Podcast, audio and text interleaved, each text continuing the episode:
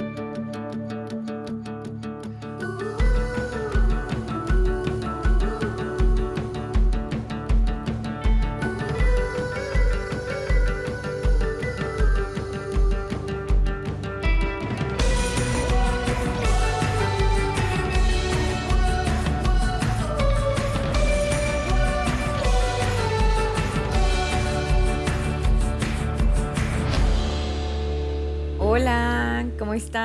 Muchísimas gracias por estar aquí para un episodio más de paréntesis. Mi nombre es Luisa o Lu, como algunos me dicen. Yo soy la creadora de este podcast, un espacio donde divagamos sobre varios asuntos relacionados a crecimiento personal, tratando de quitar un poco como este estereotipo que existe en las redes sociales y simplemente aterrizarlo de una manera más real, como todos estos procesos que vivimos mientras tratamos de descifrar cómo queremos llevar nuestra vida, cómo nos sentimos en ella. En este espacio simplemente te ofrezco mi opinión, mi experiencia. Soy una persona que analiza demasiado las cosas y aunque de repente eso me ha sido como bastante pesado emocionalmente, también me ha traído cosas muy chidas, la verdad, como pues simplemente poder conocerme un poquito más para entender por qué reacciono de cierta manera ante algunas situaciones, por qué me relaciono como me relaciono con mi familia, mi pareja, mis amigos, ciertas situaciones, conmigo misma. Simplemente el permitirme cuestionar mi vida me ha dado nuevas perspectivas y en este espacio te ofrezco eso, ¿no? Mis puntos de vista para que divaguemos un poco y quizás tú llegues a tus propias ideas, a tus propias conclusiones de cosas que te hagan sentido. Y pues de eso se trata, ¿no? Simplemente de compartir si no tienes tiempo de escuchar el podcast, no te preocupes, recuerda que me puedes seguir en palabras sueltas, guion bajo, en Instagram. Ahí comparto un montón de frases que escribo, porque soy escritora, y mm, comparto también mucho contenido sobre mi libro. Soy autora del libro Otantic, un viaje hacia ti. Un libro que publiqué hace unos meses y que me da mucha emoción compartir. Tiene un título en turco porque mm, es un idioma que aprendí cuando me fui de intercambio a Turquía a los 18 años y me encanta porque las palabras en turco no tienen género, entonces puede significar auténtica, auténtico, auténtique. Eso es lo que me gusta de este idioma. Soy una persona a la cual le ha costado mucho crecer. No soy parte del club de la gente que crece feliz y singular y vive sus procesos sin dudas existenciales. A mí me ha costado 300 órganos crecer y pues creo que se debe mucho a que soy muy nostálgica de repente me apego mucho a las etapas, a las personas, a, a, lo que siento. Y pues llegó un momento en mi vida en el que me di cuenta que realmente me estaba costando mucho, que no lo estaba sabiendo llevar. Y decidí que quería desaprender algunas cosas. Así que desde hace unos años ya decidí que quería estudiarme un poco más. Empecé a leer bastante, empecé a tomar cursos de escritura, porque la escritura es lo que más me ha permitido conocerme y conectar con estas profundidades de mí. Soy muy preguntona, soy soy muy curiosa y eso me encanta de mí porque gracias a eso he entendido que nunca voy a saberlo todo y que simplemente la información que me llegue en el momento es la que necesito para vivir mis procesos de mejor manera. Así que eso es lo que vas a encontrar en mi libro, todo lo que me he permitido cuestionar es lo que te ofrezco, mis experiencias, un poquito de mi historia. Vienen muchas dinámicas de preguntas para que te sientes escribir y llegues a tus propias conclusiones, empieces a destapar ciertos temas y también también vienen varios códigos de Spotify para tener acceso a ciertas canciones que mm, en el momento me ayudaron a mí a escribir mi libro y simplemente quise incluirlas porque creo que la música es la mejor manera de conectarnos con nuestras emociones, de conectarnos con ciertos recuerdos, como tener acceso a ellos de nuevo, pero desde una perspectiva más objetiva, desde una perspectiva actual que quizás ya no está tan enganchada con lo que pasó y mm, pues me da mucha emoción porque para mí la música es todo. Si te gustaría comprarlo con toda confianza, escríbeme por palabras sueltas en Instagram para poder pasarte toda la información y que lo puedas adquirir. Así que bueno, pues vamos a empezar a divagar un poco en este episodio que ya tenía muchísimas ganas de hacer. Hoy voy a estar hablando sobre todas las cosas que he aprendido por estos senderos del amor. Este tema es algo muy cañón para mí. Me gusta muchísimo hablar sobre esto, sobre todo porque Baby Luisa no sabía bastantes cosas del amor y pues se dio bastantes tropezones que pues bueno, son parte del, del camino. Primero quiero que nos pongamos a pensar un poco. Quiero que mientras me escuchas viajes al pasado y te pongas a pensar así en tu primer, primer idea. De, ¿De dónde crees que vino tu primera idea del amor? A lo mejor esto parece muy lejano y dices, ¿para qué fregados voy a hacer eso si ya no tiene nada que ver conmigo? He escuchado muchos comentarios así y tiene todo que ver porque son las cosas que moldearon nuestras ideas del amor y que mm, a veces sin darnos cuenta son las que estamos, las que hemos perpetuado en nuestras relaciones y luego una se pregunta, pero ¿por qué me va tan mal en el amor? Pues ahí están tus respuestas. Para entender un poco más sobre esto, a mí me ayudó mucho leer La Maestría del Amor de mm, Don Miguel Ruiz. Se me hizo un libro súper cortito, súper fácil de leer, muy bien explicado sobre estas dinámicas del amor mientras estamos pequeños. Incluso si eres una persona que no le gusta leer o que no tiene ni el más mínimo hábito de hacerlo, yo creo que este libro podría ser uno bueno para empezar. A mí me ayudó a entender como algunas cositas que yo creía que eran como permanentes en mí, es decir, que tal vez yo había nacido de cierta manera y a mí me tocaba cierto tipo de amor. Yo siempre fui una persona muy, pues muy intensa, la verdad, pero no lo digo de una manera mala porque he aprendido a abrazar esa intensidad. Me gusta mucho como la manera en la que en la que amo. Creo que no siempre he sabido hacerlo y no creo que ya actualmente sea una máster de eso. Creo que jamás llegamos a ese punto, pero en el camino sí podemos ir aprendiendo o desaprendiendo varias cositas que nos ayuden a tener una experiencia un poco más satisfactoria, más tranquila, ¿no? He entendido que el amor es algo que aprendemos. Primero, primero, que el amor no es algo malo, ¿no? O sea, lo he dicho algunas veces, he llegado a decir que el amor es difícil y es malo y sufrimos y tananá, pero esa es solamente nuestra idea del amor, porque en realidad somos nosotros los que tenemos varios issues no resueltos con los que entramos al amor y pues claro que cuando entramos así la experiencia se vuelve un poco turbulenta. Por eso es más importante que lo primero que hagamos cuando hablamos del amor es preguntarnos esto, ¿de dónde creo que lo aprendí y cómo lo aprendí? Porque si el amor es algo que aprendemos, entonces no todos lo aprendimos igual. Y muchas veces no fue una experiencia 100% pacífica para todos, ¿no? Muchos venimos de familias que a lo mejor tuvieron un matrimonio pues tranquilo, pero que tal vez terminó en alguna separación porque pues ya no había una conexión genuina. Muchos crecieron en matrimonios violentos, en matrimonios de infidelidad, en matrimonios de abuso y pues muchas veces veces estas son las ideas que nos hacemos del amor, ¿no? Vamos creciendo y es fácil que cuando un adulto nos dice que algo es amor, pues nosotros lo creamos, porque cuando somos niños, pues vemos a los adultos, a nuestros papás, en este caso, o a quienes nos criaron, pues como estos héroes o como estas personas que tenemos en un pedestal. Entonces, si alguien nos dice que algo es morado, aunque sea verde, lo vamos a creer. Entender de dónde obtuve todas estas ideas del amor para mí sí ha sido un parteaguas porque cuando uno empieza a estudiar todas sus acciones alrededor del amor, empieza a darse cuenta de todas las cosas que se hacen en nombre del amor que no tienen que ver con amor. Y sí es impactante porque cuando uno se da cuenta de estas cosas parecen obvias, pero entonces ¿por qué no las hacemos? ¿Por qué nos relacionamos con el amor de una manera a veces tan enferma? Ponte a pensar por un momento que de nuevo estás en tu infancia o estás en tu adolescencia incluso. ¿Qué tipo de películas hay en ese entonces? ¿Cómo es la publicidad? ¿Qué tipo de mensajes hay en tu familia? Todo en relación al amor. ¿Qué se respira en ese ambiente en relación a esto? Mientras yo crecía, había películas como Titanic, Posdata Te Amo, Tres Metros sobre el Cielo, Diario de una Pasión. Son buenísimas y me encantan hasta la fecha, pero analizando un poco el contexto, me doy cuenta de que en ese entonces sí había un mensaje muy fuerte de que pues existían estas medias naranjas y la meta de vida era ser completada por alguien. Creo que en ese contexto en general se transmitía el mensaje de que no importaba qué pasara en las relaciones, no tenías que abandonar el barco, no tenías que dejar la relación, tenías que luchar por ella porque eso era amor. Ese tipo de producciones son expertas en mostrarnos una idea del amor, una idea que hoy es conocida como el amor romántico, ¿no? El amor en el que todo sale bien, no importa qué pase. Los celos y el control son normalizados de una manera discreta en este tipo de películas. Y lo menciono porque es importante, porque también mientras platico sobre esto me acuerdo, por ejemplo, de Crecer con Rebelde, la novela de Rebelde. Y me encantaba y hasta la fecha me sé todas sus canciones y si me las pones voy a bailar a morir. Pero en ese entonces la gente que veía Rebelde todavía no teníamos ni la menor idea de la vida, todavía no teníamos relaciones maduras, entonces no teníamos el criterio suficiente para decir, órale, está medio tóxico esto, ¿eh?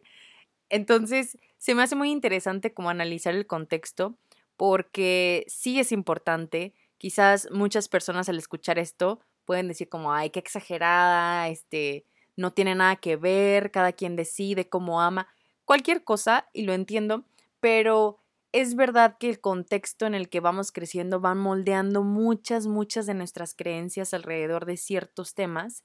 A veces en mi intento de entender por qué yo actúo de cierta manera en mi relación, analizo mucho los comportamientos de gente que conozco y me he dado cuenta de que muchas ideas de estas que veíamos en las películas, en ese ambiente de entonces, están actualmente en sus relaciones o están actualmente en sus creencias y me pongo a pensar como, ¿de dónde sacaron eso? O sea, ¿de dónde viene? ¿Quién les dijo que es así? ¿O quién me dijo a mí que en mi relación tal persona debe de hacer algo para yo estar feliz o para yo sentirme más amada? En mi libro hablo muchísimo sobre este tema porque me parece súper importante analizar esta idea del amor romántico y desbaratarla para entender realmente de dónde viene. En mi libro, en lugar de llamarlo el amor romántico, lo llamo el amor automático, porque es un tipo de amor que nunca cuestionamos, que vivimos en automático y lo vivimos como nos contaron, como nos dijeron que tenía que ser y no desde la autenticidad. Te comparto una parte que escribí sobre esto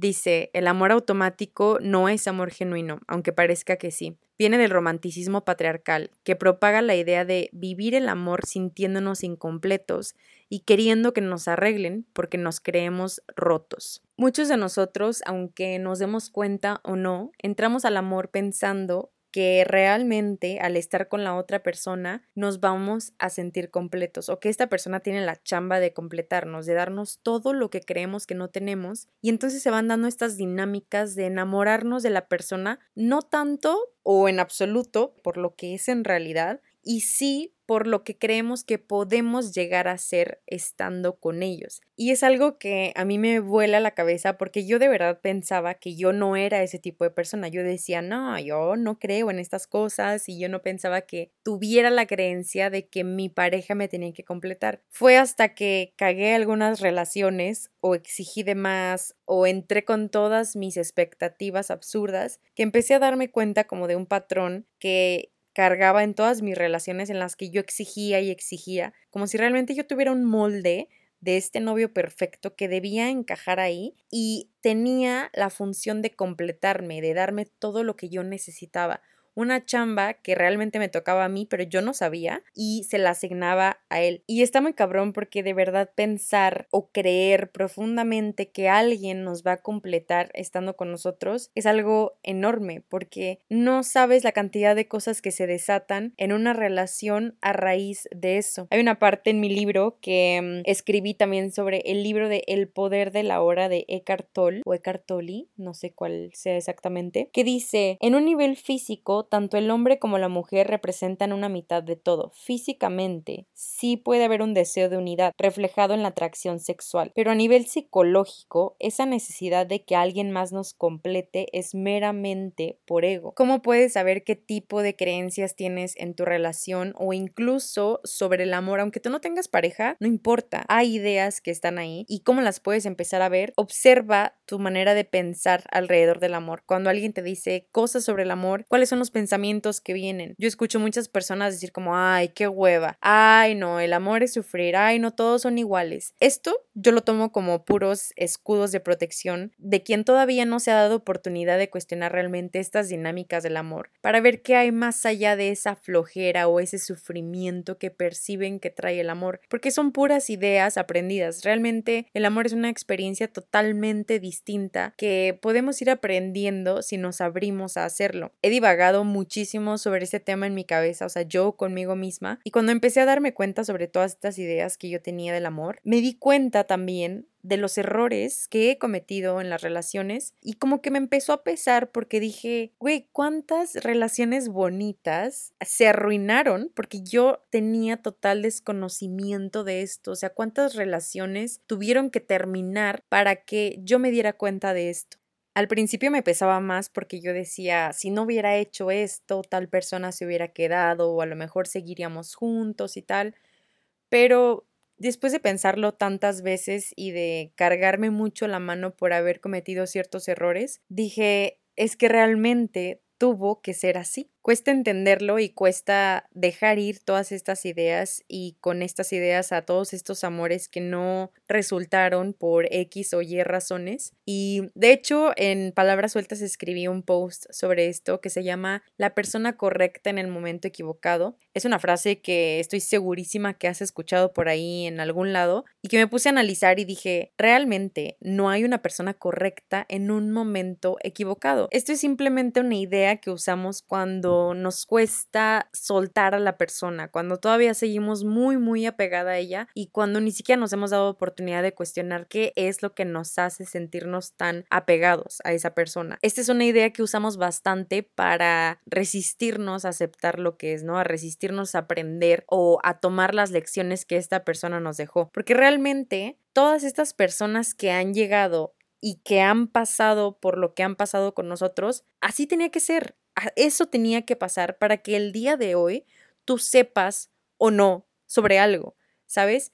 Entonces, como que yo decía, si hubiera hecho esto, este güey se hubiera quedado. No, o sea, tuvo, yo tuve que actuar así para que diera como resultado ese final de relación y después yo pudiera obtener lo que sé ahorita, lo que estoy compartiendo en este momento. Porque me pongo a pensar, ok, si no hubiera pasado nada y mis relaciones pasadas no hubieran terminado como terminaron, ¿quién sería yo hoy? ¿Qué sería de Luisa en sus relaciones? ¿Cuál sería mi idea del amor si todo esto no hubiera pasado? Es que ni siquiera hubiera escrito mi libro, para empezar. Ni siquiera tendría idea de qué es el amor propio, porque mi idea del amor estaría todavía sujeta a estar con alguien creyendo que esa persona me va a completar o me debe el amor. Yo no digo que vivir esto sea fácil porque hasta la fecha hay muchas cosas que hablo sobre este tema que me aprietan el corazón o me dan no sé qué en el estómago y está bien porque creo que todavía tengo muchas cositas que sanar en relación a esto, pero ya no me cargo tanto la mano. Me he esforzado mucho para dejar de condenarme a hacer de una manera a raíz del resultado de una relación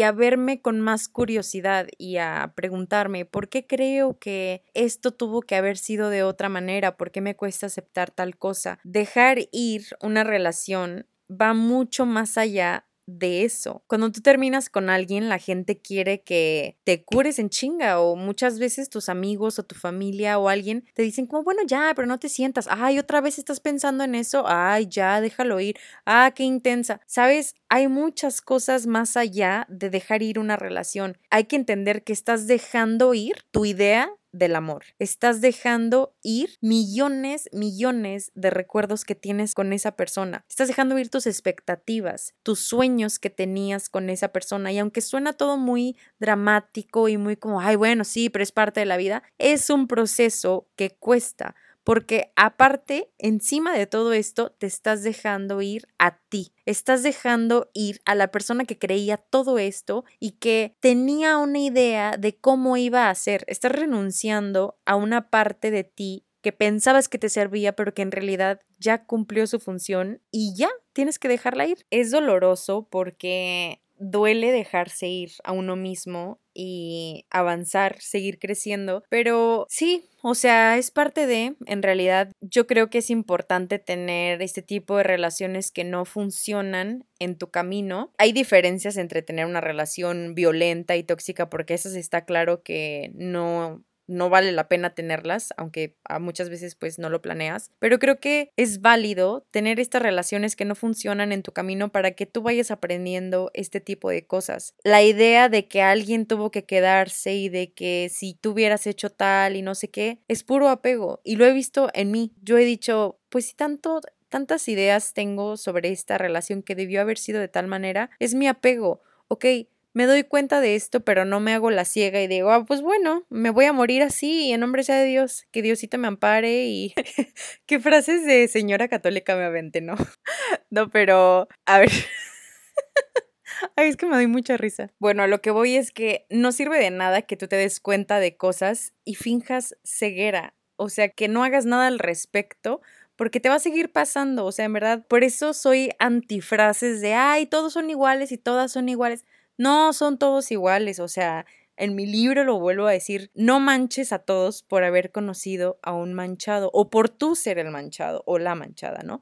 Porque si tú no te haces cargo de esas cosas, te va a seguir pasando lo mismo hasta que lo aprendas. O sea, es una regla de vida que explica por qué atraes lo mismo, ¿no? O sea, escucho muchísimo esto y yo lo he dicho mil veces, ay, es que ¿por qué atraigo lo mismo? De seguro para mí el amor no es o yo no merezco tal. Ahí están tus propias gemas preciosas que puedes encontrar Nada más hay que escarbarle un poquito y ya empezar a hacerte un poquito más de preguntas para ver a dónde te lleva eso y qué aprendes de ti. Ahora, creo que esto es una cuestión de prioridades, o sea, tú empezar a hacerte cargo de todos estos issues no resueltos que tienes alrededor del amor, es cuestión de prioridad y no de edad porque mucha gente dice, cuando cumpla 30 ya voy a hacer no sé qué. No, tal vez puedes cumplir 50 y vas a ser la misma persona que cree que el amor es de cierta manera. O sea, es una cuestión de prioridad en la que tú te empiezas a dar cuenta de los beneficios que tiene hacerte cargo de tus propios issues. Si esto no es prioridad para ti y estás en una vibe de vivir el momento y que todo se dé como se tiene que dar sin tú mover un dedo, después es como o sea, suena medio feo, pero no puedes quejarte después de del tipo de amor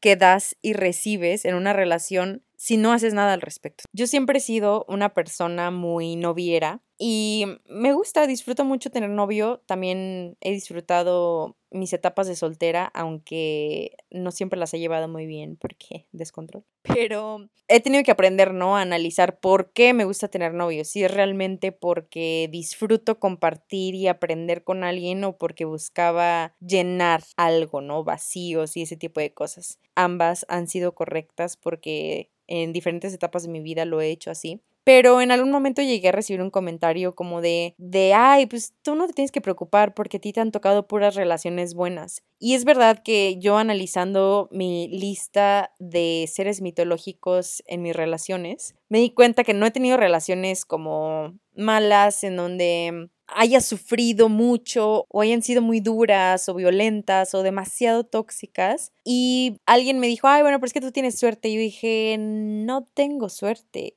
es que creo que hago mi chamba, la verdad, o sea, lo digo con toda la humildad del mundo, creo que he hecho mi chamba de hacerme cargo de este tipo de cosas, preguntarme cosas, no condenarme a, ah, porque mi mamá me, me, educó así, mi mamá era así en el amor, mi papá me contó no sé qué del amor, o yo vi en la novela, o no sé, como este tipo de cosas que aprendimos, si yo me hubiera quedado con lo que me entregaron en mi mochila, por decirlo de alguna manera, en mi mochila de crecimiento, estaría todavía con el primer Pokémon que tuve de novio, probablemente, o, o no sé, algo hubiera pasado, mi historia hubiera sido diferente, pero yo me encargado de esculcar en esa mochila y decir, a ver, esto me sirve, esto no, esto ya caducó, esto lo saco, esto lo quiero poner de otra manera. Creo que eso es lo que me ha ayudado a aprender en cada relación y a ver mis errores como áreas de oportunidad.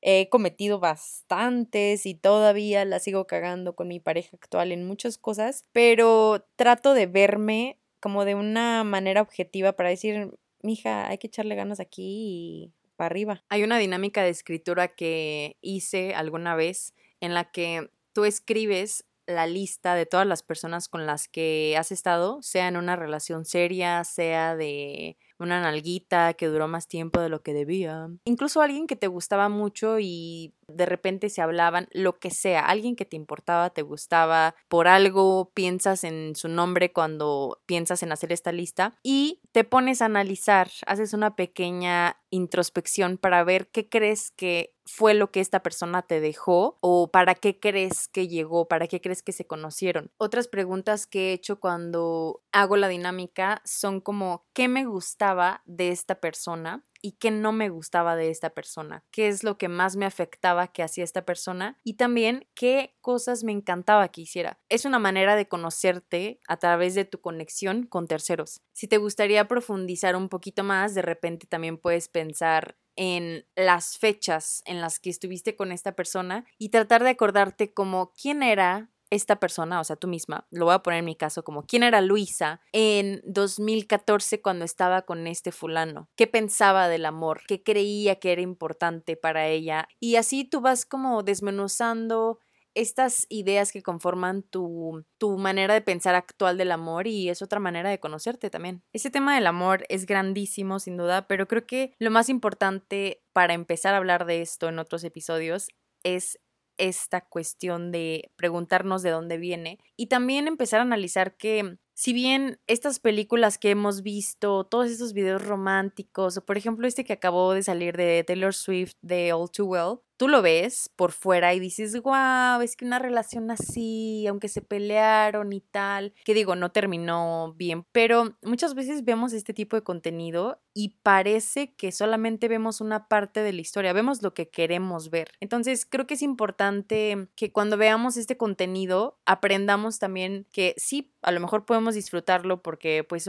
es una buena canción, nos trae buenos recuerdos o lo que sea, pero tratar de verlos como de una manera objetiva, tratar de entender que solamente estamos viendo una parte de la idea del amor de alguien más, sea en libros, sea en podcast. En este caso, ustedes están escuchando la idea del amor desde mi experiencia pero siempre les digo, son súper bienvenidos a no estar de acuerdo o a decir, ah, ¿sabes qué? A raíz de tu idea, a mí se me ocurrió otra. Y eso es, ese es el punto de todo esto. Muchas veces el amor automático, como yo lo llamo, propone que el amor sea de muchas maneras específicas. Creo que por eso en la actualidad, aunque ya se están rompiendo varias estructuras y se está redefiniendo la manera en la que es vista el amor, a mucha gente le cuesta entender que el amor se puede dar entre dos hombres, entre dos mujeres, entre más personas, entre quien quiera, o que uno se puede bajar del barco de la amor y simplemente decir no está funcionando y puede continuar siendo una persona que vale porque su valor no está en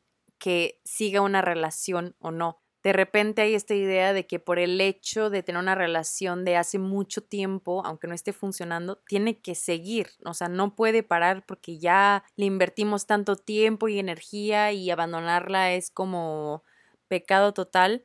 Y en realidad no, a veces es como un gran acto de amor propio y, y, es muy valiente hacerlo. El amor automático tiene ideas específicas de cómo debe verse con todo lo que se te ocurra, porque crecer con una idea tan específica del amor que ha estado tan conectada al sistema machista determina ciertas cosas para ir creando poco a poco un sentido de normalidad. Por ejemplo, con estas cuestiones de roles de género, aunque actualmente muchas se han ido desbaratando, otras también han ido saliendo, que aunque es incómodo hablarlas algunas veces o la mayoría del tiempo, es importante hablarlas en alguna relación porque si no son cosas que se quedan ahí en el aire o que se quedan como expectativas o como obligaciones o cosas que te quedas esperando de la otra persona por el hecho de que sea mujer o el hecho de que sea hombre. Son dinámicas que a veces están medio ocultas, pero que también han moldeado nuestra idea del amor de muchas maneras. Y a lo que voy con todo esto de amor automático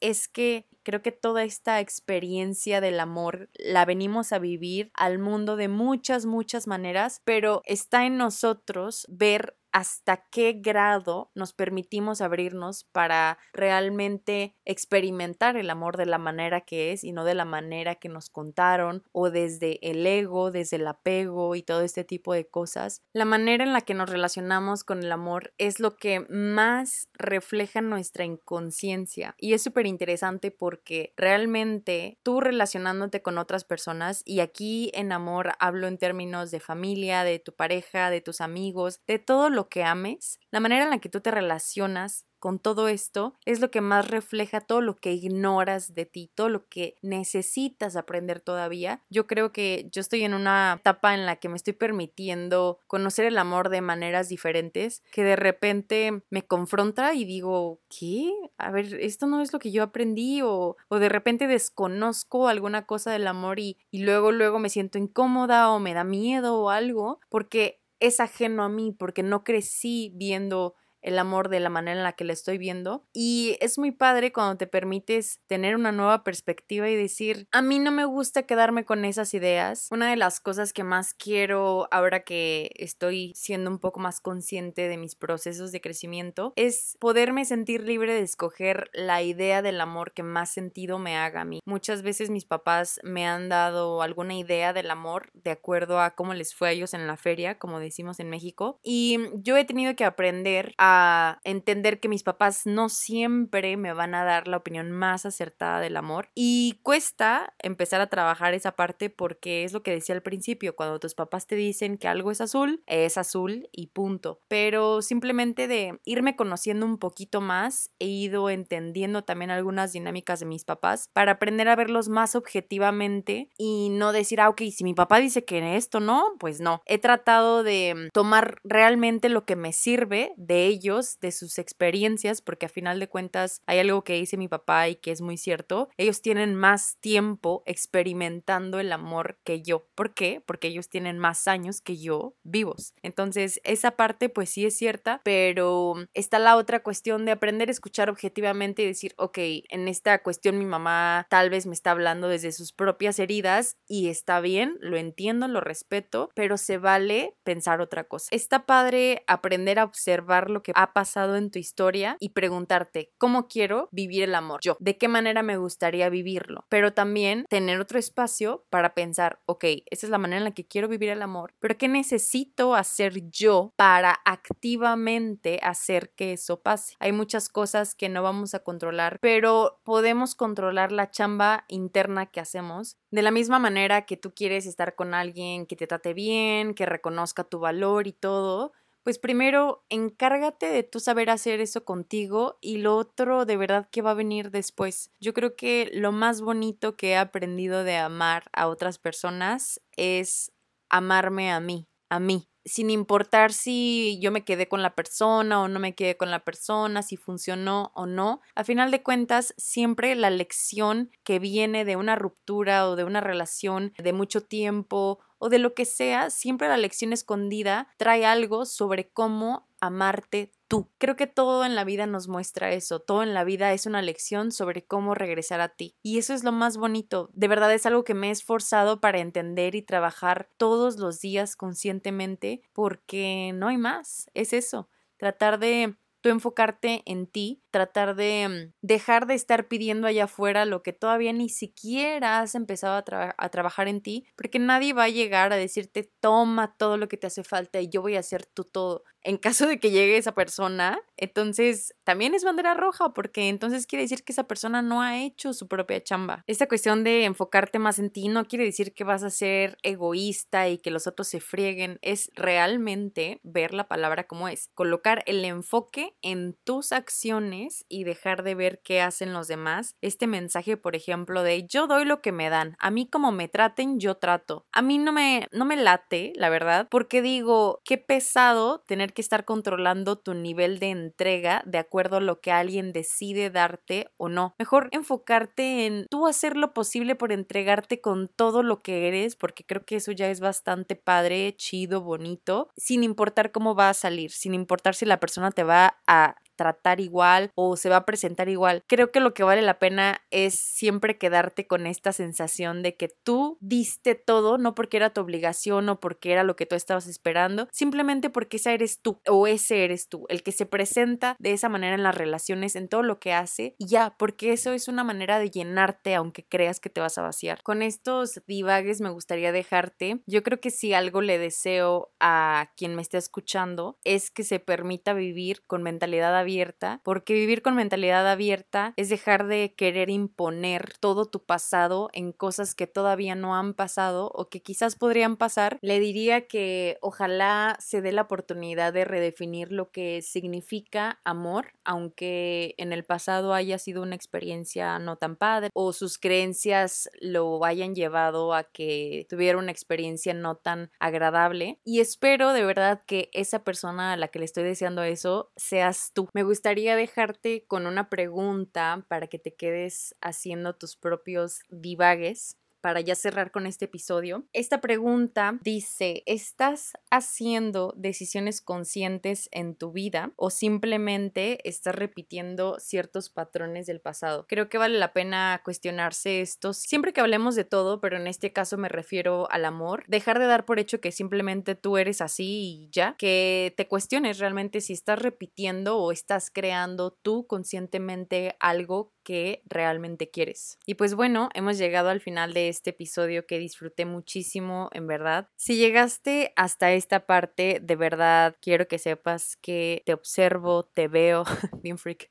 No, de verdad te agradezco muchísimo y tomo muchísimo en cuenta que hagas esto porque el tiempo es demasiado valioso, siempre lo digo, y que tú me regales unos minutos de él para escucharme es un verdadero privilegio. Si hay algo que te gustó mucho de este episodio, me encantaría que me lo hicieras saber por palabras sueltas o que me dejaras alguna reseña aquí en Apple Podcast o algún comentario por Instagram, porque de verdad estos comentarios me sirven mucho y también pues son motivación cuando la gente te escribe. Si no te quieres perder los episodios de paréntesis, recuerda que me puedes seguir en el perfil de Spotify o puedes suscribirte en Apple Podcasts para que recibas todas las notificaciones de cuando suba un episodio. Si crees que este episodio le podría servir a más gente, compártelo en tus redes etiquetando palabras sueltas guion bajo para que más gente pueda escucharlo. Te agradezco mucho por estar aquí, te espero en el siguiente episodio el próximo martes y pues nada, te mando un abrazo. Gracias.